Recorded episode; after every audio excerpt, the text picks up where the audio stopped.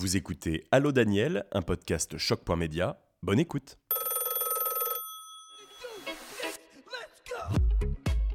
Allô, c'est Daniel. Quels sont les défis actuels d'une carrosserie? Je demande à Loïc Oudbedji, gérant de la carrosserie du Val d'Europe, située à Montévrain, de nous partager sa vision. Bonjour Loïc. Bonjour.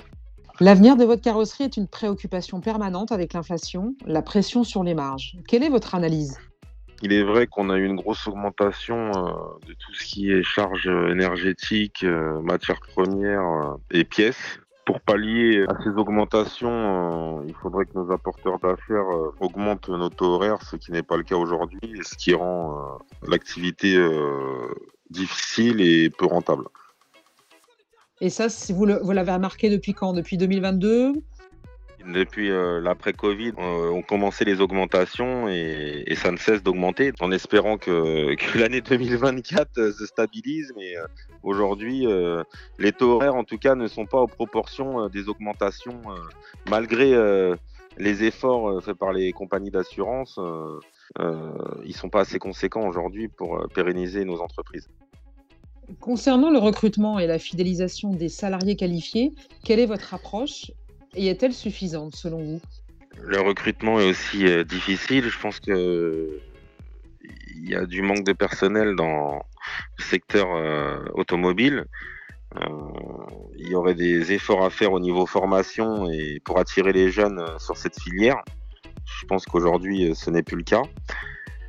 Après, concernant les salaires, c'est compliqué aussi, euh, du coup, euh, parce que nos salariés sont aussi impactés par l'inflation. Il n'y a pas que les sociétés qui sont impactées. tout, le monde est, tout le monde est impacté. Donc, aujourd'hui, les salariés demandent des augmentations et nous, nous ne pouvons pas suivre car on n'arrive pas à augmenter nos prix.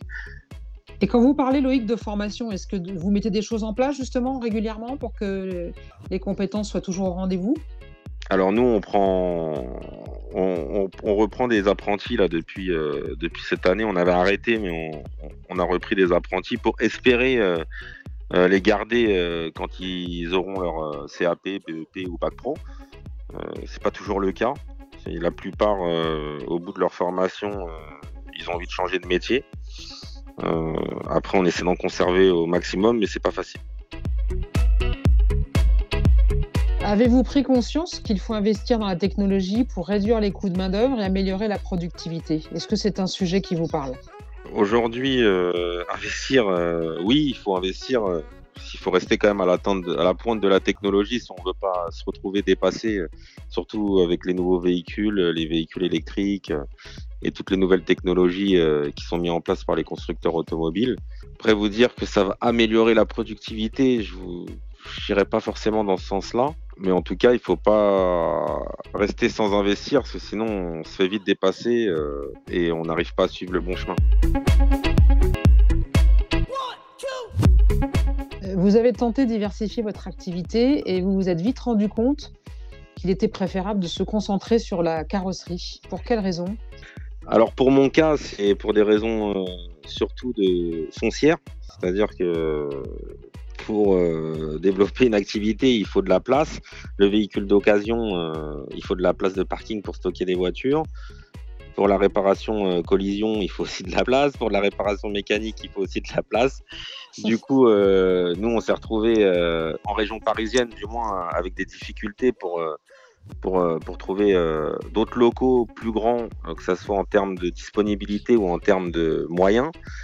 Et on a décidé de se spécialiser 100% dans la carrosserie et, de ne pas diversifier sur d'autres activités, euh, pourtant là où on a de la demande, malheureusement.